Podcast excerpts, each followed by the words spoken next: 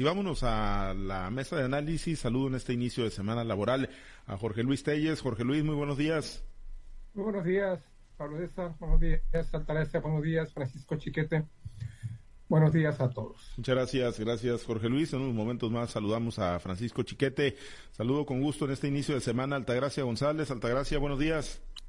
Buenos días, Pablo César. Buenos días, Jorge Luis. Buenos días a toda nuestra amable audiencia. Gracias. Pues vamos a uno de los temas, Jorge Luis, y tiene que ver, ¿no? Con pues esto que ha venido anunciando ya el presidente Andrés Manuel López Obrador y obviamente las reacciones que ha generado la posible realización de una consulta para que pues la ciudadanía diga si quiere o no quiere la permanencia del ejército en las calles hasta el 2028, luego de que no pudieran conseguir los votos suficientes en el Senado para aprobar la mayoría, para aprobar la, la reforma constitucional, para obtener la mayoría calificada. Se regresó el proyecto a comisiones y dentro de unos días se podría estar votando, pero bueno, el presidente ha dicho que eh, ve viable una consulta no organizada a través del INE, pero sí una consulta donde la ciudadanía pues diga si, si quiere o no quiere al ejército en las calles hasta el 2028. Ha habido una serie de reacciones, una de ellas la del presidente de la mesa directiva de la Cámara Federal, en este caso el panista Santiago Krill, quien exige a López Obrador respeto a la división de poderes y ven en esta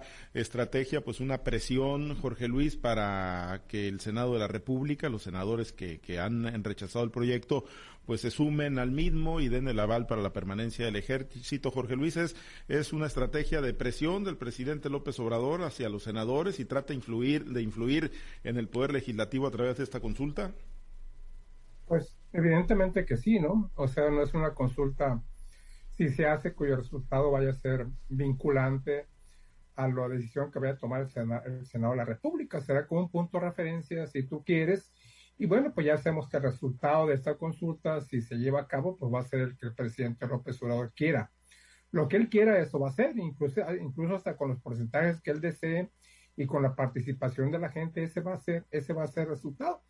Mm, no veo yo ninguna, ninguna razón de ser una consulta de esta naturaleza. Los, los lineamientos están muy claros, están muy específicos, qué es lo que se tenga que hacer. Y como tú lo acabas de señalar, pues es muy probable que esta misma semana la, la iniciativa sea reenviada, sea regresada a la Cámara de Diputados con un dictamen modificado para que a su vez se discute en la Cámara de Diputados y, y una vez que proceda, pues retorne nuevamente a la Cámara de Senadores para una nueva discusión, podría ser ya la discusión definitiva.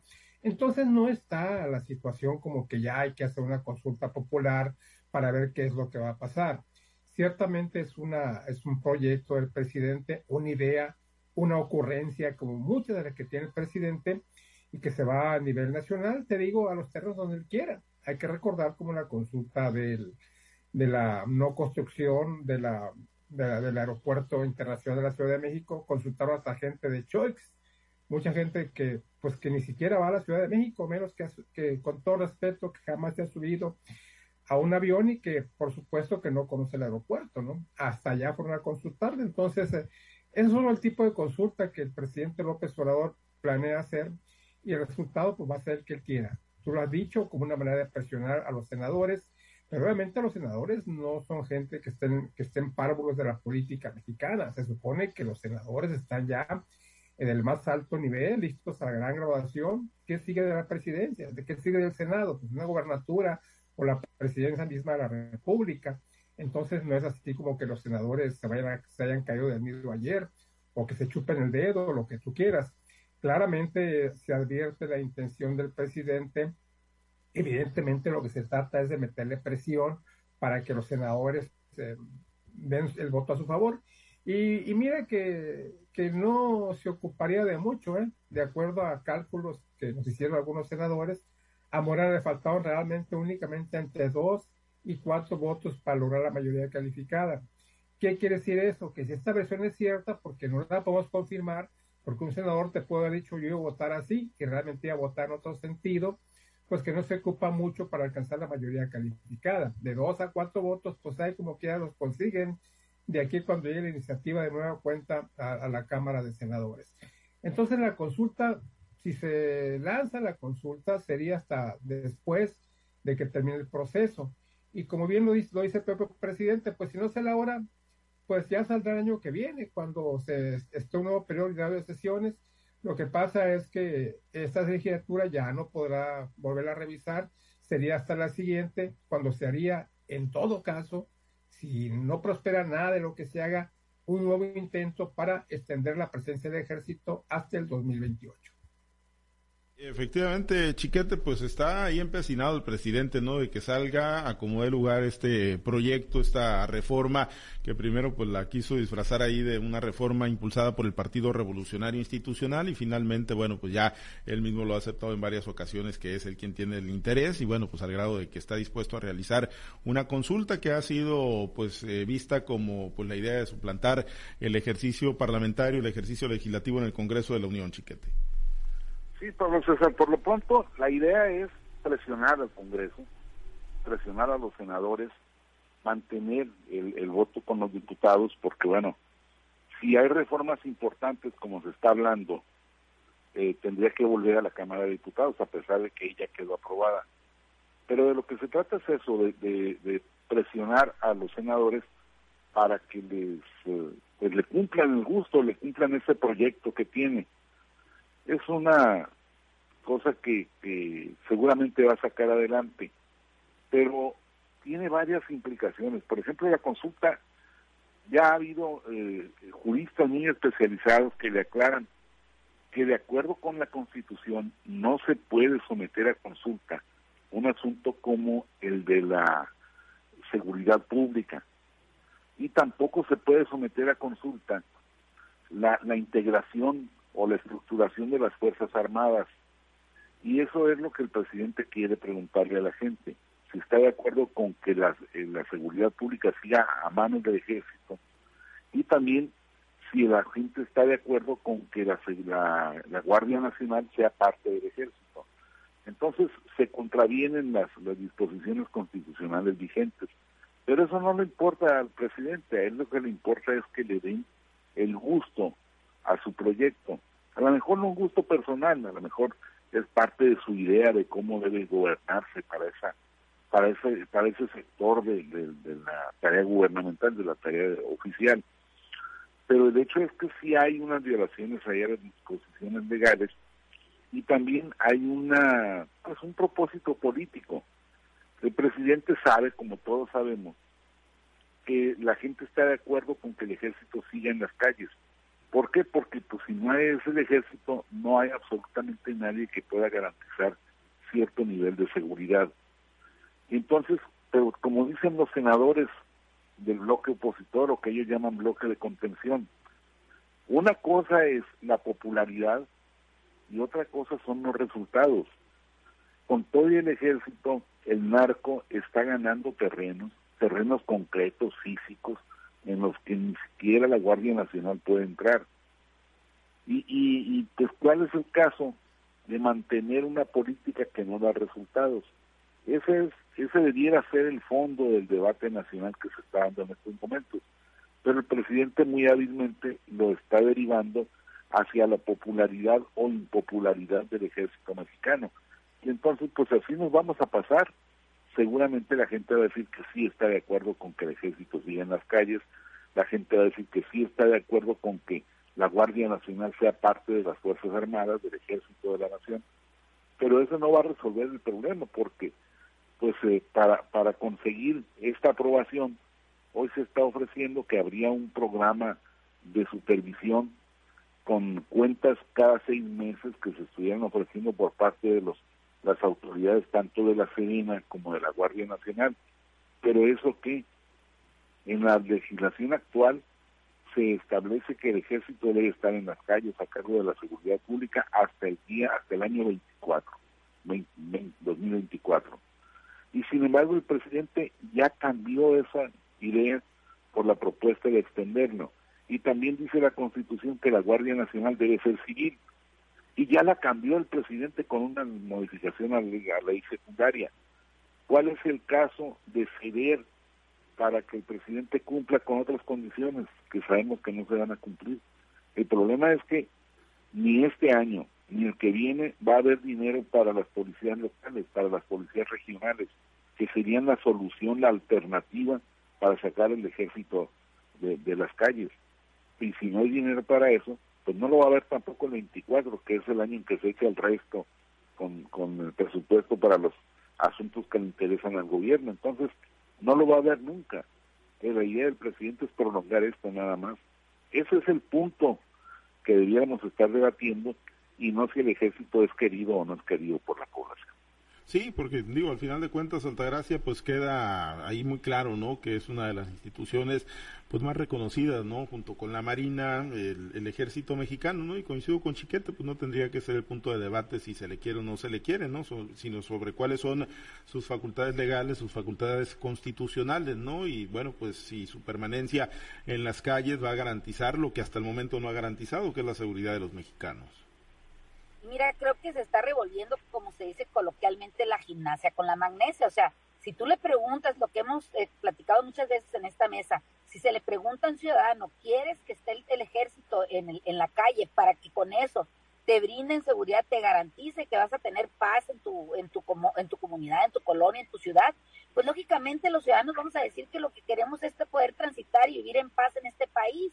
O sea, nadie quiere un país bañado en sangre, nadie quiere un país donde el fuego cruzado pueda hacerte víctima fatal y que pases a ser parte de las estadísticas. Nadie quiere eso, pero tampoco nosotros no queremos como ciudadanos que, que, haya un ejército, que haya un grupo armado en la ciudad, en la recorriendo tu calle y que con eso también te sientes intranquilo, ¿no? También sientes que, que de alguna manera vienen a, a causarte un daño. Lo hemos visto en muchas comunidades alejadas, lo hemos visto en rancherías, lo hemos visto en colonias populares, lo hemos visto en muchas partes cómo ha habido exceso de, la fuerza del ejército, cómo hemos visto que, también hemos visto cómo los han, los han mancillado lo que es la institución del ejército, o sea, estamos en un país donde realmente pues parece ser que no hay leyes, no hay reglamentos, no hay capacidad para atender los problemas eh, del, del, fuero común, mucho menos para los de alto impacto, y, y, aún así quieren preguntarnos, ¿no? Me parece que el, el gobierno encabezado por Andrés Manuel López Obrador, pues las opciones o las acciones pues no les llegan y, con eso pues lo único que están mostrando es una incapacidad. Me parece que el hacer una consulta para este tipo, independientemente si es legal o no es legal, pues va a arrojar el resultado que el presidente quiera. Se está valiendo de la todavía alta eh, popularidad, de la alta aceptación que tiene por parte de los mexicanos, incluso esa necesidad que tenemos los mexicanos todavía de que se nos cumplan las promesas que se nos hicieron en el pasado y creo que de eso se está aprovechando. Aquí es lo que hay que preguntarse también es qué sigue después de, que un poder como el poder legislativo eh, le da para atrás a, una iniciativa presentada, donde incluso se dice que si esa iniciativa eh, pasa, eh, tendría todavía que pasar por el Poder Judicial porque viola algunos preceptos que dicen en la Constitución, pero al momento de hacerse una, una encuesta o al momento de hacerse un ejercicio de esta naturaleza que pretende el presidente, pues está violándose aún más estos, estos preceptos legales y dejarían imposibilitada al Poder Judicial para poder actuar en consecuencia. Me parece que se están violando y se están como pasando de nivel las cosas y, y, se está dejando de lado todo lo que por muchos años se ha trabajado en este país, una división de poderes donde cada poder sea autónomo y tenga sus, pros, sus propios este, actuaciones por fortalecer a uno que es el, en este caso el poder ejecutivo que parece, pareciera ser que se está volviendo un poder autónomo, un poder que pase por encima de los demás y con eso pues realmente nosotros como ciudadanos somos los que vamos a salir perdiendo. A ningún país le conviene que, que lo, el ejército se haga cargo de la seguridad pública.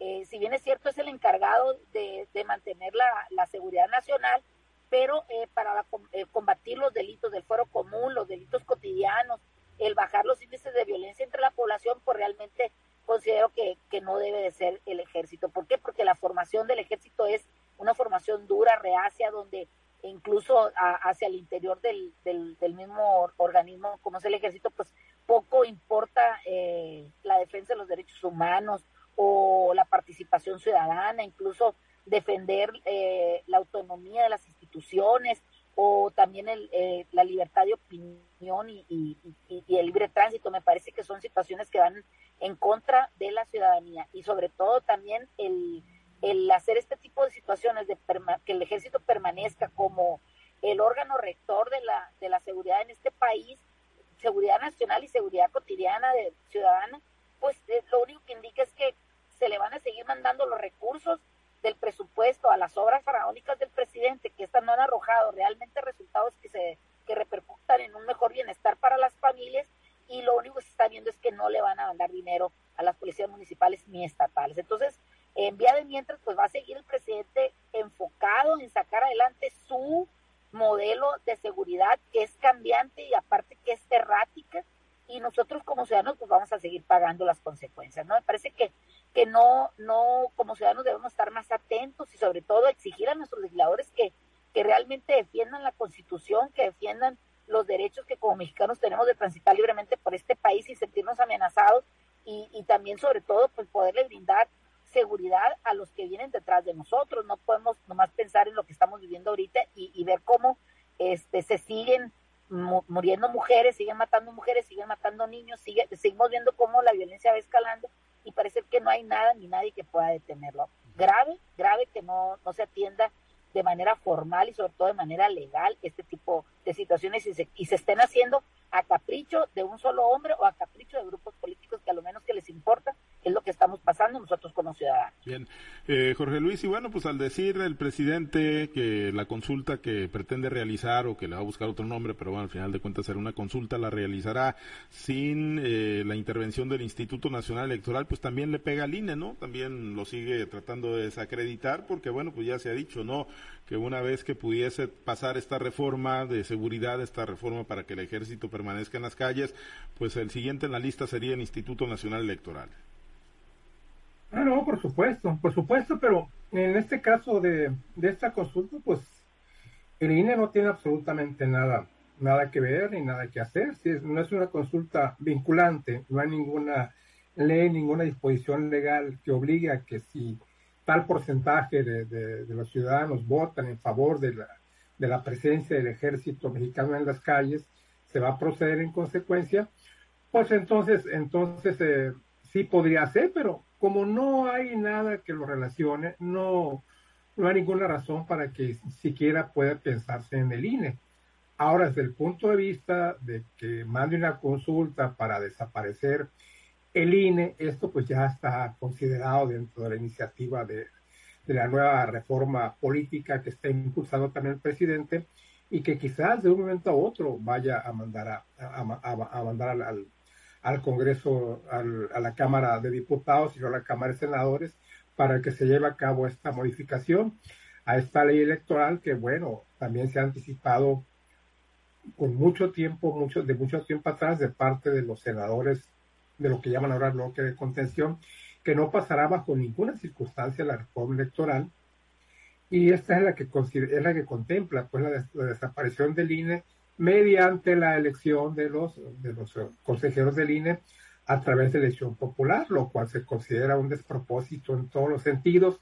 Pero pues en fin, está considerada esta iniciativa que impulsa el presidente, así como la reducción de diputados y senadores, la reducción de recursos a partidos políticos y este el cambio, la, la elección de consejeros vía, vía, vía urnas electorales, que son los tres principales puntos torales de esta iniciativa de reforma. No recuerdo alguno más, no tengo la ley en la mano, pero son los que más, los que más se me vienen a la mente.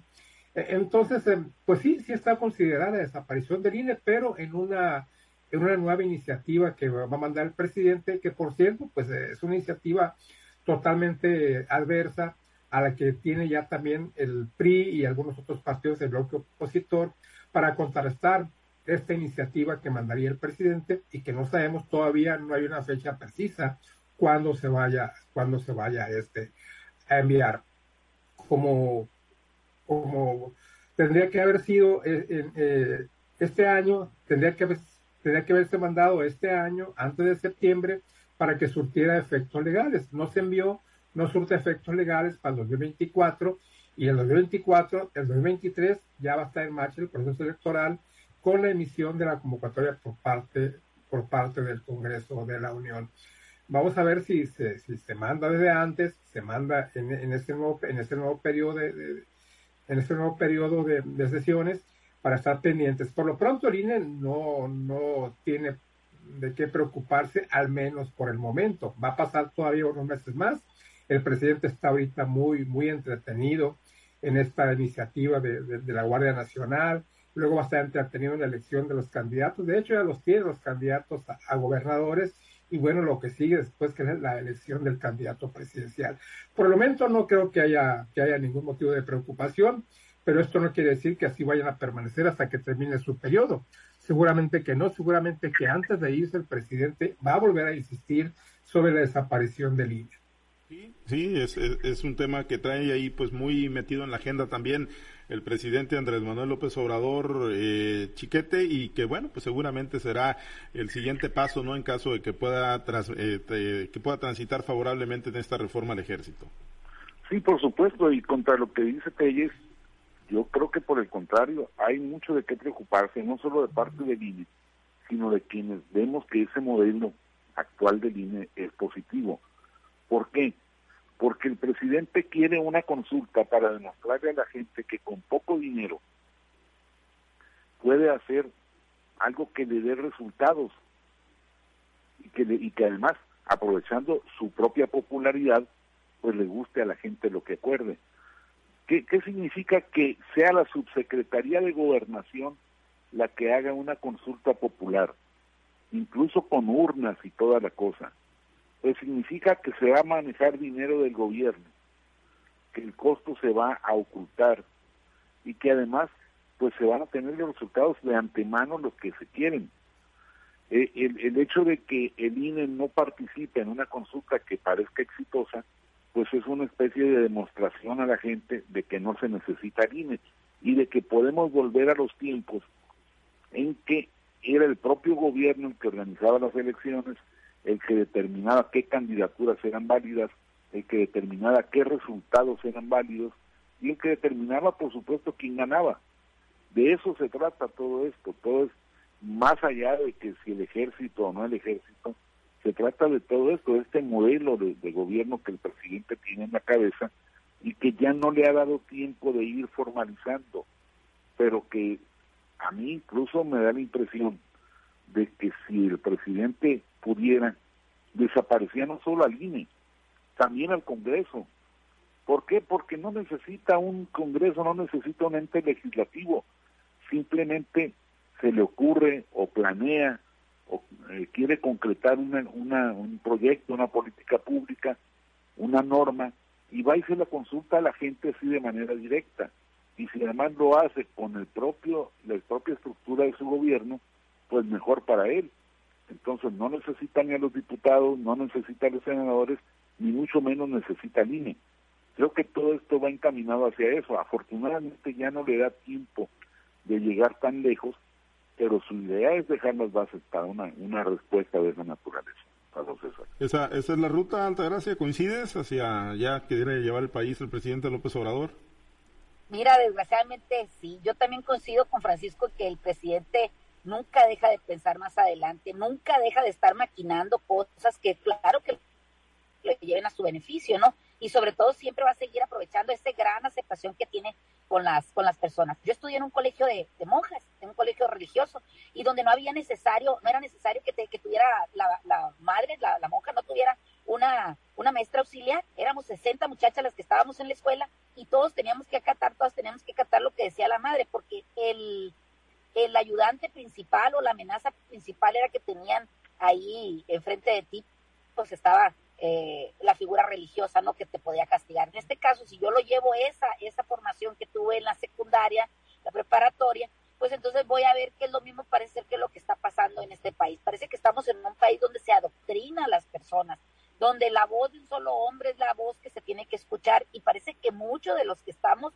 ahorita como ciudadanos pues realmente parece que estamos adoctrinados, parece que estamos solamente escuchando esa voz y todo lo que se diga en consecuencia en contra pues es, inmediatamente descalificado. Ni siquiera nos tomamos a veces la, la molestia de analizar y de cuestionar si lo que está pasando, de lo que se está haciendo, es realmente lo que este país necesita, ¿no? El presidente siempre está un paso adelante del bloque opositor, un paso adelante de las instituciones públicas, un paso adelante incluso de la voz de muchas personas. Él siempre está trabajando y siempre, si no, si no lo premeditación, alevosía y ventaja, pues sí lo hace con ocurrencia, con simpatía, aprovechando, como te digo, esa gran aceptación que todavía tiene el pueblo de México, sobre todo siempre alentando esa, esa insatisfacción, ese coraje que muchas veces las personas que, que toman decisiones en este país o incluso cuando acudimos a votar, es lo que demostramos al meter ese sufragio a la urna. Me parece que el presidente no descansa, es un hombre que está trabajando siempre, claro, en beneficio del proyecto de país que él tiene,